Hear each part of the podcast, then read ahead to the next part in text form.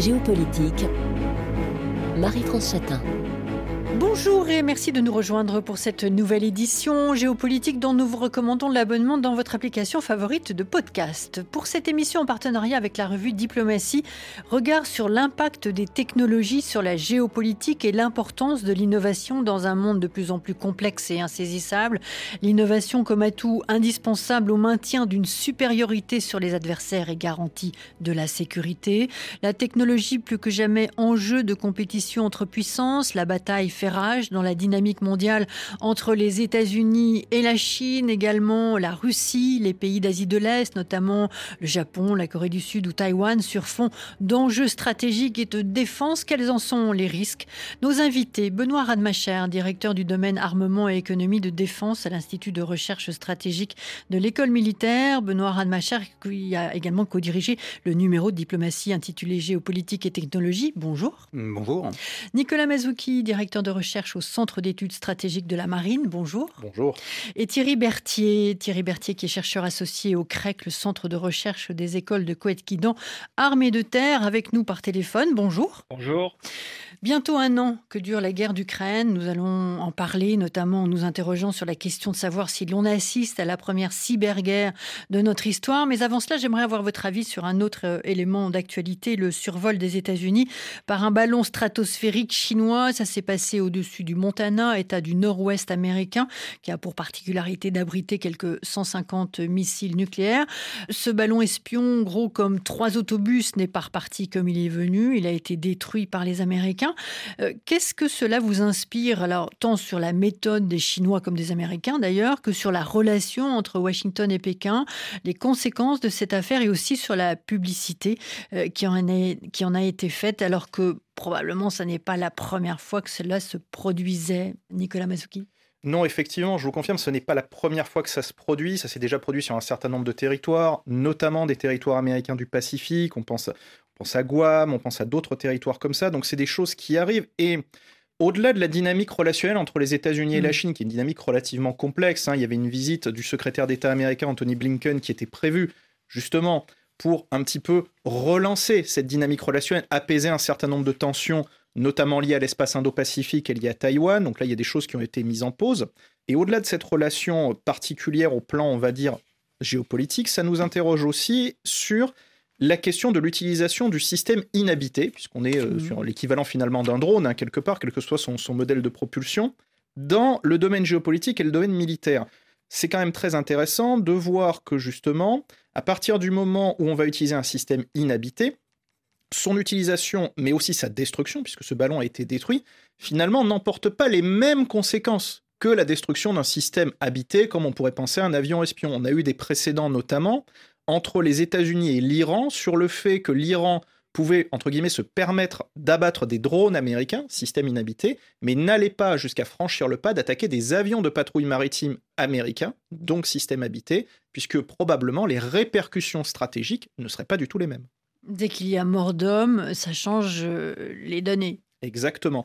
Donc on peut se dire que la prolifération des systèmes inhabités peut amener de plus en plus à l'utilisation de ceux-ci pour faire de la perturbation stratégique, puisque justement on ne risque pas la vie des équipages. Alors on en parlera bien sûr parce que finalement on va vers une sorte de, généralisation à la fois de, euh, des robots dans les conflits, des drones. Euh, Benoît cher commentaire sur ce qui s'est dit et, votre avis sur cette affaire de, de ballon espion Effectivement, ce que souligne Nicolas, c'est une évolution euh, qui est permise en fait par la technologie avec l'utilisation de plus en plus massive, de plus en plus généralisée de systèmes inhabités. Sur le cas particulier de ces ballons stratosphériques, les intérêts sont que ces ballons ont une signature radar qui est relativement faible, hein. mhm. donc ils sont plus difficiles à détecter par exemple que des avions, et permettent également d'évoluer à des altitudes où les avions ne peuvent pas aller. Hein. Au-dessus de 18-20 km, les avions ne peuvent plus voler, et euh, ils peuvent également faire du, ce qu'on appelle du vol géostationnaire, c'est-à-dire rester suffisamment longtemps, au contraire des drones, rester suffisamment longtemps au-dessus d'un espace pour l'observer. Et ce qui est intéressant justement avec ce ballon, alors il y a un côté qui peut paraître un peu anecdotique ou cocasse d'avoir un, ballon qui est utilisé comme système, on va dire, de, de surveillance, en tout cas euh, à but militaire. Mais en fait, ce sont les premiers systèmes qui ont été utilisés hein, dès 1794 pour faire de la surveillance, on va dire, du champ de bataille, hein, à la suite de l'invention des aérostats.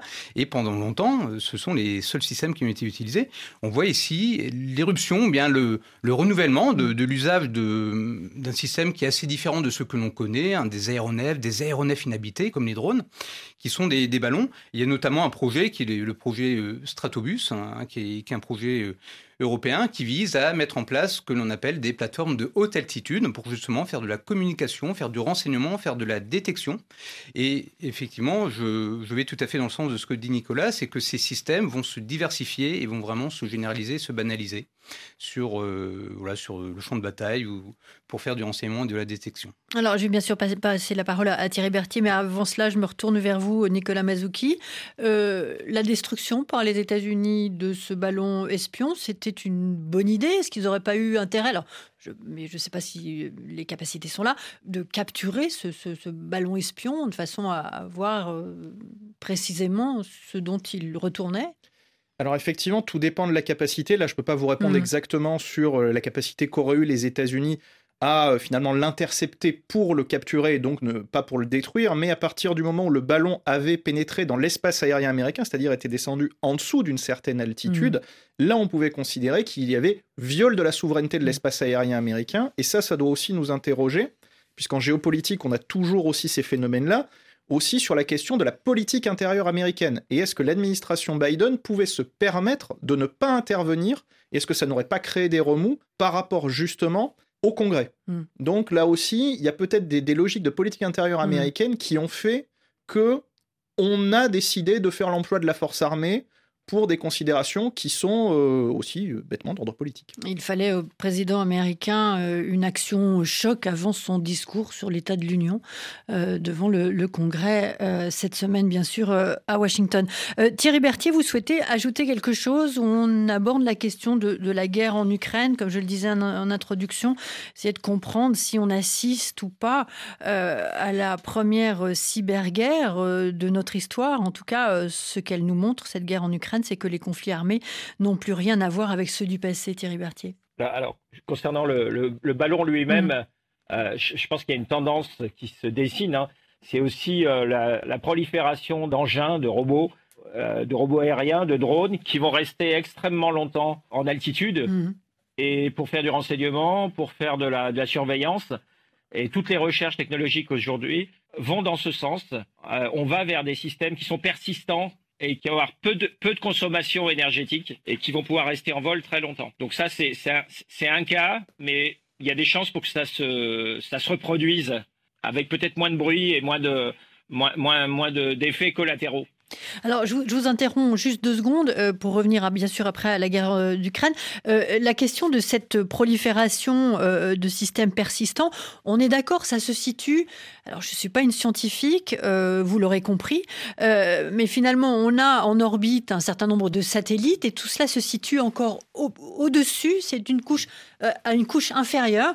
Donc, finalement, notre ciel a tendance à être surencombré de manière démentielle, Nicolas Mazuki. Alors oui, et en plus à ça, il faut ajouter alors quelque chose qui n'apparaît pas justement dans cette affaire du ballon, mais qui est une des grandes tendances, on va dire duales, donc à la fois civile et militaire, qui est la prolifération des constellations satellitaires en orbite basse. Où là, on va parler non pas de constellations à dizaines ou à euh, quelques dizaines de satellites, mais mmh. à plusieurs centaines de satellites, justement, pour avoir de la permanence, soit de communication, de renseignement ou d'un certain nombre de choses. Donc en fait, il faut ajouter justement à ce feuilletage, on va dire, la prolifération des drones ou des systèmes volants inhabités, la prolifération, on vient d'en parler, des ballons plutôt justement dans une couche atmosphérique supérieure, dans les couches extra-atmosphériques basses, les constellations orbite basse, plus la permanence des satellites dans les couches euh, supérieures atmosphériques. Donc là aussi, on a un petit peu un découpage en, en feuilletage vertical de, du domaine aérien, mm. et on va retrouver la même chose dans le domaine sous-marin, puisque là aussi, on va voir une prolifération des systèmes inhabités maritimes et sous-marin, avec justement le grand enjeu qui est aujourd'hui ouvert par toutes les grandes puissances, y compris la France, de la maîtrise des fonds marins. Qui est un vaste sujet d'étude euh, et peut-être alors à l'occasion d'une autre d'une autre émission peut-être, mais ce sera peut-être aussi l'une des conséquences de la guerre d'Ukraine euh, que l'on aura l'occasion d'aborder. Euh, Thierry Berthier, donc la guerre d'Ukraine, une cyberguerre pour la première fois et, et quoi d'autre? Une cyberguerre pour la première fois, non, parce qu'on a eu d'autres. il y a eu d'autres occasions de conflits armés où la, où la, dimension cyber est intervenue. Là, on, peut même remarquer que la, dimension cyber est un peu euh, sous-représentée, enfin, et, pas celle qui est décisive dans le, conflit actuel. Hein. Il y a eu des opérations, il y a quelques opérations au tout début, il y a un an, euh, au moment de l'invasion russe, pour essayer de casser un peu les systèmes ukrainiens, mais euh, en volume, je veux dire, c'est presque négligeable par rapport aux opérations cinétiques, c'est-à-dire aux opérations qui se font sur le terrain physique. Donc euh, oui, il y a des opérations cyber comme dans tout conflit, mais euh, elles ne sont pas plus importantes sur ce conflit-là que sur d'autres. Et les, dégâts aujourd'hui causés, ils sont essentiellement euh, sont, des dégâts physiques. Alors, commentaire ici en studio. Benoît Rademacher, peut-être sur qui vient d'être dit et évoqué. Sur la cyberguerre, alors je ne me prononcerai pas effectivement sur l'usage, on va dire, du, champ matériel, hein, cyber, qui est euh, l'attaque soit de systèmes électroniques ou bien de, de, la guerre électronique. En revanche, ce qui est mis en avant, ce qui est mis en exergue, mais qui existe depuis longtemps, c'est le fait d'avoir une stratégie un peu combinée, à la fois de moyens cinétiques, comme l'a euh, souligné euh, Thierry Berthier, très certainement des moyens de détection de renseignements, mais là on est dans des choses qui sont très classiques, mais après également la mise en place de moyens de ce qu'on appelle la lutte informationnelle, et les Russes en fait font ça depuis des années, des, décennies, et c'est le fait effectivement de on va dire, d'essayer euh, d'orienter, d'influer sur l'opinion, euh, sur l'opinion des, pays. Et ça, c'est un enjeu, on va dire, qui est un peu nouveau et qui a été consacré notamment de la revue nationale stratégique de 2022, donc qui est un peu le, prélude à la loi de programmation euh, militaire qui va être discutée au Parlement, avec l'intégration de ce qu'on appelle une sixième fonction stratégique, qui est la fonction de l'influence où euh, effectivement l'État, le ministère des Armées, a pris euh, pleinement l'ampleur de ces, de ces stratégies qui sont un peu hybrides, où on va avoir effectivement des stratégies sur le champ de bataille, mm. mais on va également avoir des stratégies informationnelles qui visent à désinformer, mais également à influer influencer les différentes opinions. Et euh, ça, c'est un enjeu qui est, voilà, qui est également important. Nicolas Mazouki. Alors, cyberguerre, non. La cyberguerre n'existe pas. La cyberguerre, ça voudrait dire une guerre qui se déroule de bout en bout dans le cyberespace.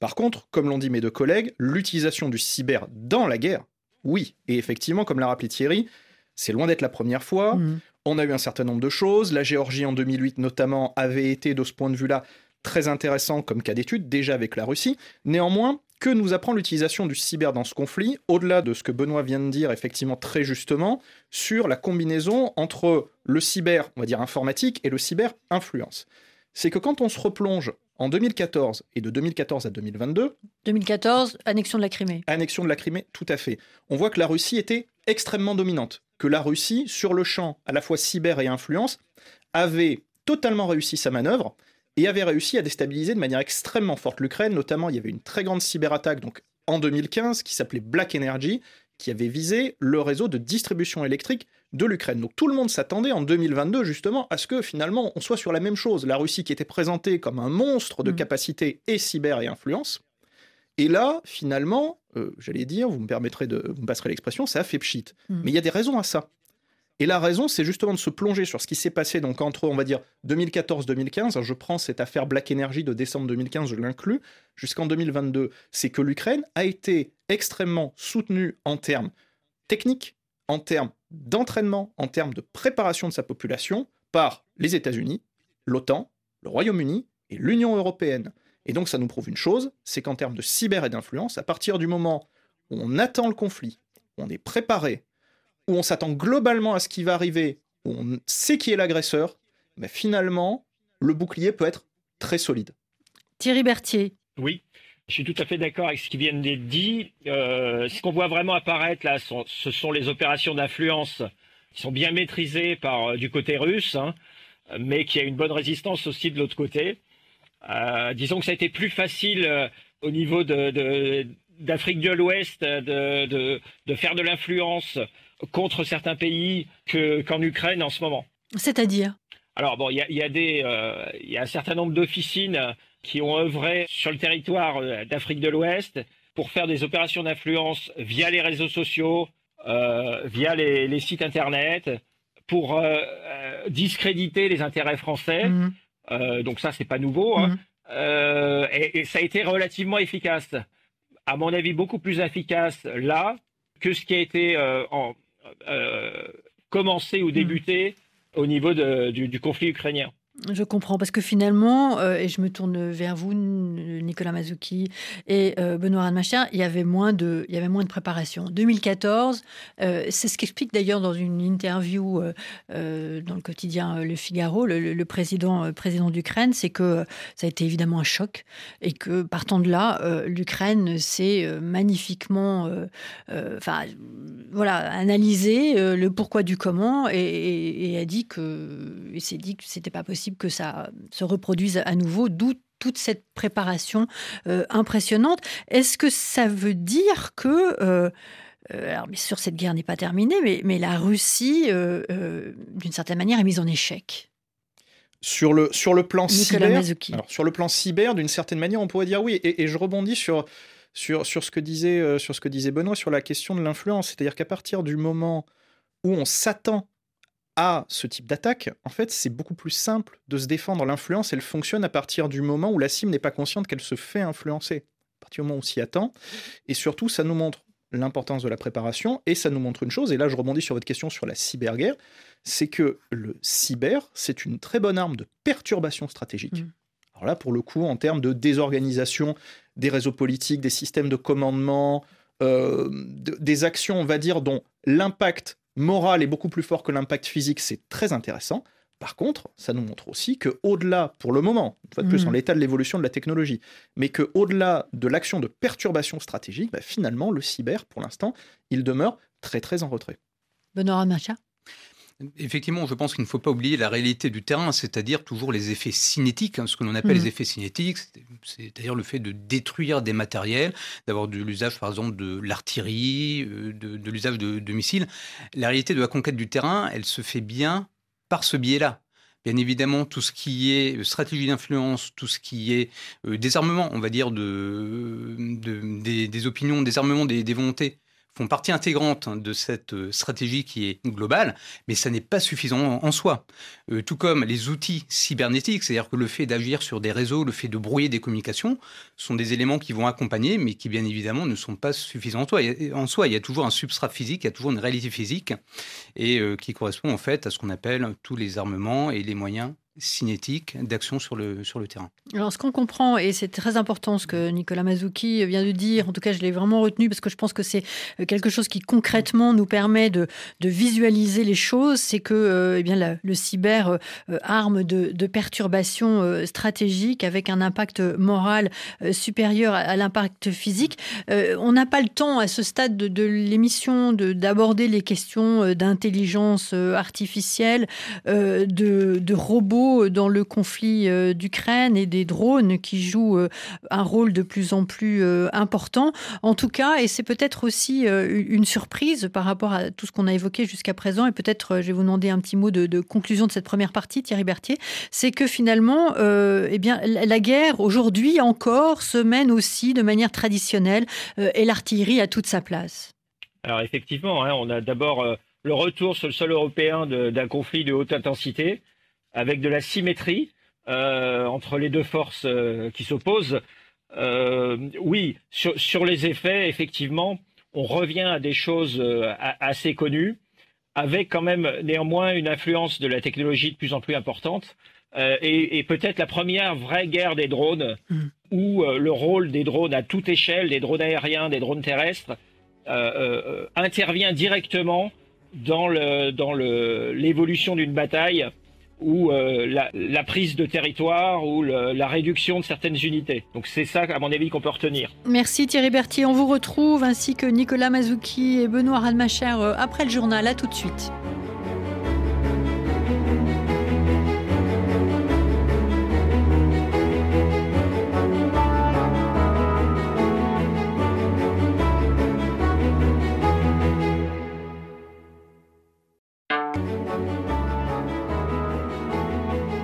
Géopolitique. Marie-France Chatin. Géopolitique et technologie, nous retrouvons nos invités. Benoît Radmacher, directeur du domaine armement et économie de défense à l'Institut de recherche stratégique de l'école militaire. Nicolas Mazouki, directeur de recherche au Centre d'études stratégiques de la marine. Et par téléphone, Thierry Berthier, chercheur associé au CREC, le centre de recherche des écoles de Couette-Quidan, euh, armée de terre. Nous avons terminé la première partie de, de l'émission sur la notion de, cyber. Et euh, Nicolas Mazouki nous, nous, nous expliquait comment euh, c'était une arme aujourd'hui de, perturbations stratégiques avec un impact moral probablement supérieur euh, à l'impact euh, physique. Et Thierry Berthier, je vous ai euh, interrompu sur la guerre d'Ukraine toujours, où on voyait l'apparition, et ça s'est même généralisé de manière assez je crois, euh, assez fulgurante, euh, des drones qui jouent un rôle de plus en plus puissant dans ce conflit. Drones et robots, j'imagine. Effectivement, on a, on de l'innovation quasiment en direct dans ce conflit, avec euh, de l'engagement de systèmes de drones, euh, des drones tout seuls, mais aussi des drones constitués en escadrille.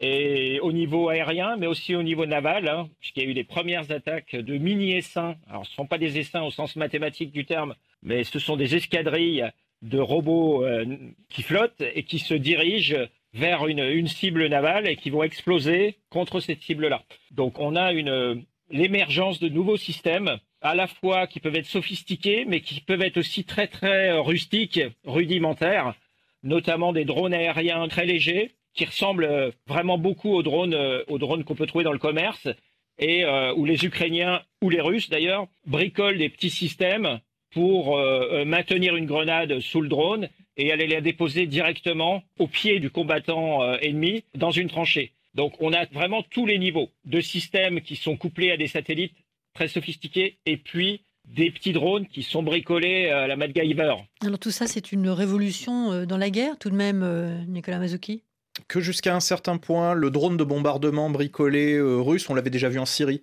par exemple, avec à peu près les mêmes systèmes on n'est pas forcément sur une révolution dans la guerre, on est sur une, évolution de l'utilisation d'un certain type d'armement, mais l'effet militaire qu'on va chercher à obtenir, finalement, quelque part, est toujours le même. C'est juste qu'on a une multiplication des capacités, une multiplication des effecteurs. Ce qui est intéressant avec le drone, et euh, drone est un peu un méta-concept, là aussi, comme Thierry le disait, en fait, ça va de choses extrêmement technologiques, très coûteuses à l'unité, très pointues, jusqu'à des choses qui peuvent être dérivées du civil, voire militairement conçues dès l'origine, mais qui sont par nature consommables et en grand volume. Donc c'est pour ça que le, terme drone, en fait, il, il faut aussi un petit peu le décomposer dans tous ces éléments, mais l'intérêt, c'est vraiment d'avoir de la plateforme inhabitée, donc potentiellement consommable, on n'expose pas la vie humaine, qui peut potentiellement être très spécialisé, donc emporter soit des capteurs, soit des effecteurs extrêmement intéressants. Et globalement, le gros intérêt du drone, au-delà de son côté consommable, qui là aussi dépend de la taille du drone et d'un certain nombre de choses, c'est surtout sa permanence. L'intérêt du drone, c'est que comme il est inhabité, il peut permettre de dépasser un certain nombre de limites physiques de l'être humain. Moi, je le vois beaucoup dans le domaine maritime naval, c'est l'intérêt du drone, c'est que tant le drone de surface que le drone aérien en mer ou le drone sous-marin, l'intérêt c'est qu'il reste longtemps sur site. Et ce qu'on va chercher aujourd'hui dans les développements technologiques du drone, c'est la capacité à se guider et la capacité aussi énergétique à rester le plus longtemps possible. J'allais vous poser la question sur le plan énergétique. Alors sur le plan énergétique, là aussi, dans les drones, on va trouver énormément de choses qui vont fonctionner sur des systèmes de réacteurs, par exemple pour du drone aérien en utilisant du carburant, du carburéacteur. Donc finalement, on est vraiment dans l'avion sans pilote. Et on va avoir des choses qui vont là aussi, pour des raisons à la fois d'endurance ou des raisons, bah, dans le domaine sous-marin, on peut penser aux raisons acoustiques, notamment pour la détection, utiliser des systèmes purement électriques. Euh, Aujourd'hui, on travaille beaucoup notamment sur la question des batteries, essayer de dépasser les limites physiques de la batterie euh, conventionnelle aujourd'hui, ce qu'on appelle le lithium-ion à phase liquide, voilà, dont on se rend compte qu'il y a un certain nombre de limites technologiques. Le but, c'est de travailler beaucoup là-dessus. Les principaux fabricants de drones marins et sous-marins travaillent énormément sur la question des batteries justement pour avoir la plus grande endurance à la mer et donc la plus grande permanence sur site pour conduire les missions qui sont assignées aux drones. Benoît Radmachar. Oui, effectivement, ce que l'on observe à travers la question des drones, c'est en fait une double tendance. Euh, la première, c'est que finalement, ces technologies sont de plus en plus drivées par le civil. C'est-à-dire qu'on n'est mmh. pas sur des systèmes qui sont développés à des fins uniquement militaires. On n'est pas sur de la technologie qui est hyper spécialisée, sur du vraiment high-tech comme on l'a sur des systèmes d'armement qui sont très sophistiqués. Ici, on a des technologies qui sont beaucoup plus facilement accessibles, euh, que l'on peut effectivement euh, bricoler, comme l'a évoqué euh, Thierry Berthier. Et on voit également une sorte un peu d'inversion, nous en discutions avec Nicolas, où c'est bien plus les innovations, on va dire, du civil qui vont permettre un peu de tirer ces, nouveaux systèmes. la conséquence de tout ça, et c'est la deuxième tendance, c'est que ça permet également à des États, à des puissances, de pouvoir fabriquer et de pouvoir proposer sur le marché des systèmes qui ont quand même leur efficacité, qui sont peut-être technologiquement un peu plus rudimentaires, mais on peut penser de façon très particulière à la Turquie avec les drones Bayraktar, mais également avec l'Iran, hein, qui propose à la Russie également ses drones. Et on voit l'émergence en fait de nouvelles puissances, euh, des puissances militaires, qui mettent en place une base industrielle et technologique de défense, et qui est accessible en fait parce que finalement les technologies sous-jacentes sont des technologies qui sont beaucoup plus faciles à capter, beaucoup plus faciles à transformer, et on n'est pas du tout dans une logique, euh, on va dire, top-down, avec euh, énormément de moyens à mettre sur la table pour développer des systèmes qui sont hyper complexes. Donc on voit un peu ces, deux éléments. Ça ne veut pas dire que des armements qui sont très complexes euh, sont inefficaces ou qu'il faut les abandonner, mais je pense que ça change également un peu la mmh. réflexion, parce qu'on voit qu'avec des systèmes qui sont effectivement plus rudimentaires, on peut quand même obtenir des effets sur le terrain. Alors, euh, cette euh, notion euh, civile-militaire, je pense qu'elle est très importante. Vous l'avez souligné que le, rapport, finalement, s'était inversé. C'est plus le militaire qui entraîne derrière lui des, sociétés, mais c'est le contraire, le civil. Alors, le civil qui n'avait pas peut-être imaginé une application militaire dans ce qui, dans ce qui se fait.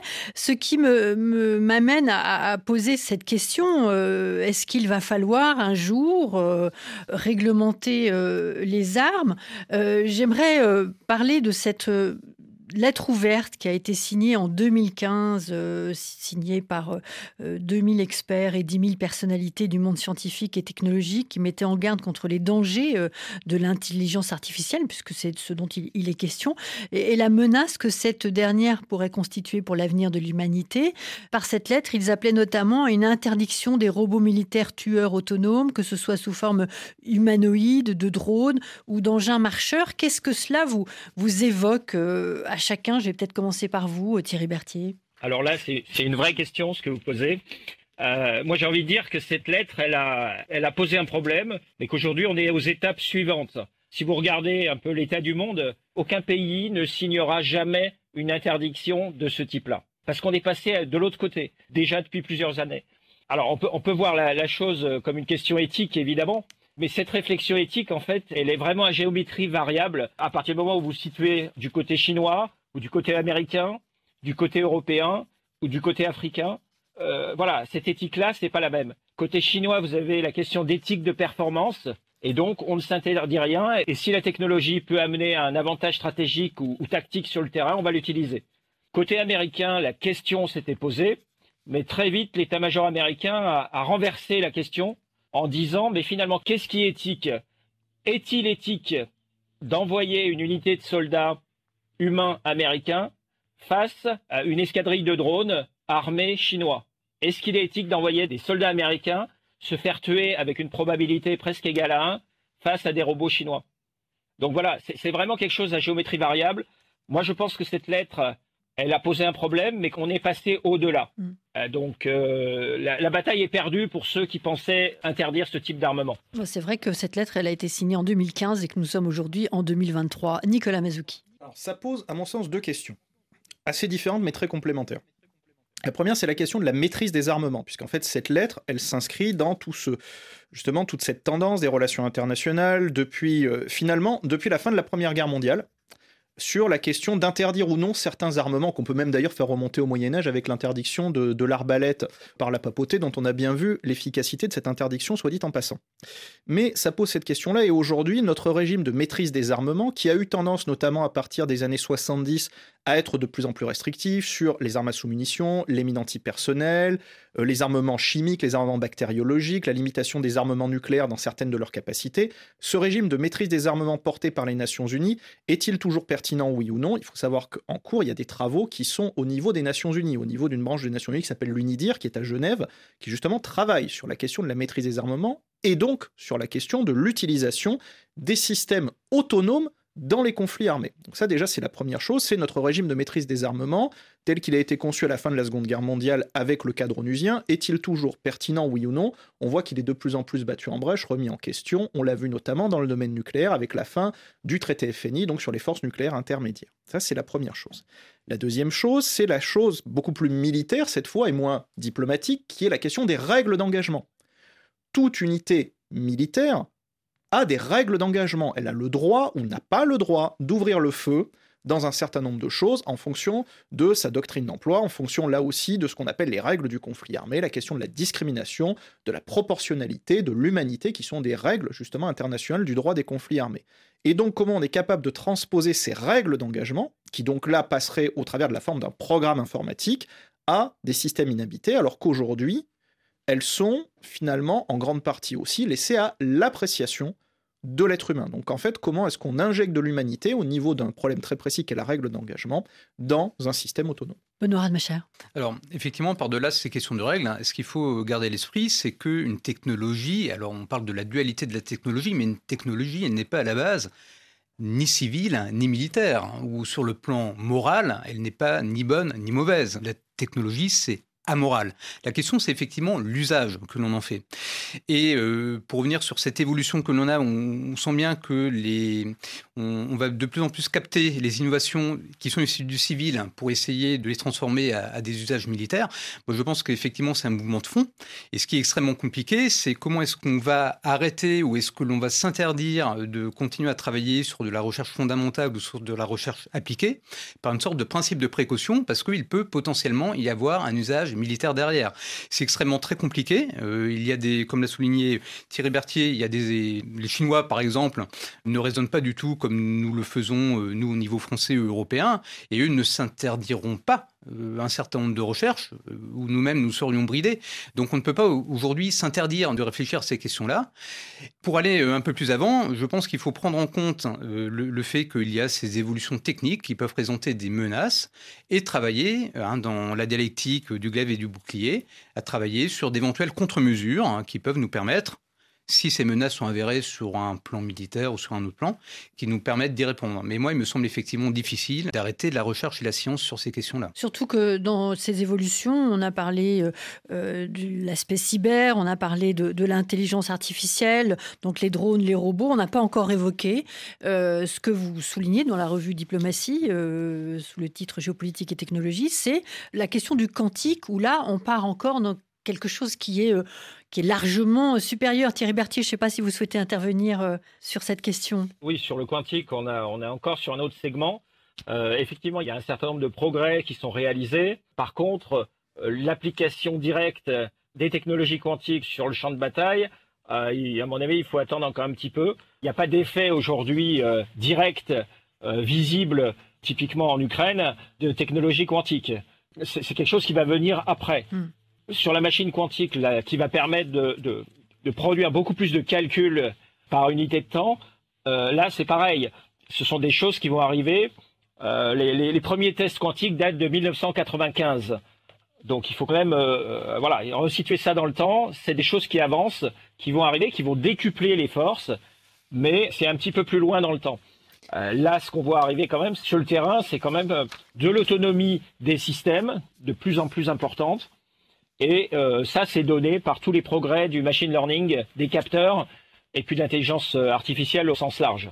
Alors on peut peut-être préciser, je parle évidemment sur votre contrôle euh, à chacun, c'est que un ordinateur quantique pour que nos auditeurs puissent comprendre, il peut réaliser en quelques secondes des calculs qui prendraient des siècles à une machine traditionnelle. Alors c'est peut-être caricaturé, je ne sais pas, Nicolas Mazouki, vous souriez. En tout cas, voilà, peut-être je vous laisse réagir sur, euh, sur cette question. Et puis, il nous reste cinq minutes avant la, fin de cette émission. C'est peut-être finalement aborder euh, la, question des conséquences de, la guerre d'Ukraine sur tout ce que nous avons évoqué. Nicolas Mazuki. Oui, le, quantique, c'est un peu comme l'intelligence artificielle, c'est-à-dire que c'est un métamot dans lequel on va mettre énormément de choses, c'est-à-dire qu'il y a le, j'allais dire, le vrai quantique et le faux quantique, c'est-à-dire qu'il y a le quantique par lui-même et ce qu'on appelle l'émulation quantique. C'est aussi donner la capacité à une machine conventionnelle d'atteindre des niveaux de calcul du quantique. Donc c'est pour ça que je dis attention, parce que comme il y a IA et IA, il y a aussi quantique et quantique. Après, c'est des choses qui sont en train de se développer rapidement. Comme le soulignait Thierry, les premiers essais quantiques, c'est les années 90. Il faut rappeler que l'intelligence artificielle, c'est les années 50. Donc là aussi, on est sur des technologies où le pas de temps n'est pas le même, mais on voit bien que le quantique, comme l'IA, va avoir des applications extrêmement multiples dans le domaine militaire, notamment dans le domaine des capteurs, miniaturisation des capteurs, performance, moindre consommation énergétique, aussi bien que dans le traitement des données massives, notamment on pense à certains algorithmes quantiques, euh, l'algorithme de Grover pour la fouille de données massives, l'algorithme de Shor pour les questions qui sont liées aux télécommunications et à la cryptographie. Donc là aussi, c'est beaucoup d'applications potentielles, mais avec des chemins pour y aboutir qui sont relativement différents, donc des recherches très spécialisées, et on n'aura pas un bloc quantique on aura des technologies quantiques et des applications qui vont apparaître, mais on va pas faire un saut, j'allais dire, hmm. global d'un instant T à un instant T plus un. Benoît Radmacher, vous souhaitez rajouter quelque chose? Et ensuite, la, guerre d'Ukraine. Effectivement, sur le quantique, c'est un exemple qui est assez intéressant, une technologie qui est prometteuse, qui est un peu difficile à comprendre, hein, parce qu'il faut reconnaître que les, les phénomènes quantiques sont assez contre-intuitif euh, pour nous. Néanmoins, il y a des applications pratiques. C'est-à-dire que la Chine a mis en place un programme pour euh, essayer d'avoir, ils ont annoncé avoir en 2020 ce qu'on appelle la suprématie quantique, on ne sait pas trop ce que c'est, mais ils ont mis déjà en place en 2015 en fait une ligne de communication dite quantique et en 2017 une communication en fait entre le sol et un satellite qui s'appelle KESS qui permet d'avoir une communication quantique. Alors très rapidement qu'est-ce que c'est? Euh, C'est ce que l'on appelle le phénomène d'intrication, d'intrication quantique pour lequel d'ailleurs euh, Alain Aspect, John Clauser et Anton Zeilinger ont eu le prix Nobel de physique en 2022.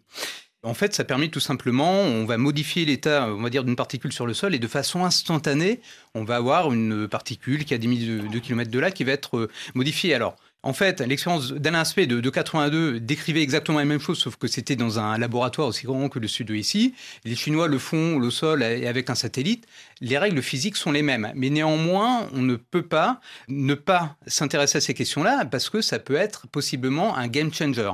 Et pour parler de cette notion de game changer sur l'informatique quantique, comme l'a évoqué Nicolas, effectivement, les algorithmes de Shor peuvent permettre, en utilisant des ordinateurs quantiques, euh, de casser des codes de cryptographie. Et c'est la raison pour pour laquelle, aujourd'hui, aux États-Unis, on réfléchit à avoir des codes de cryptographie qui sont sur une approche qui est totalement différente. Au cas où la technologie quantique serait vraiment mature.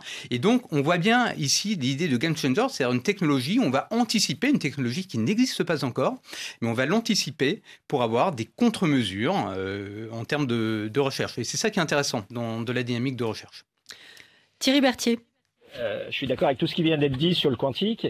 Euh, sur le, si on revient sur le conflit ukrainien, là, le quantique est quand même assez loin. En termes d'innovation, on a eu des choses intéressantes, notamment avec le lien satellite, drone et artillerie. Donc ce triplet-là, c'était assez nouveau, notamment avec l'intervention d'une entreprise privée dans la structuration de ce triplet technologique.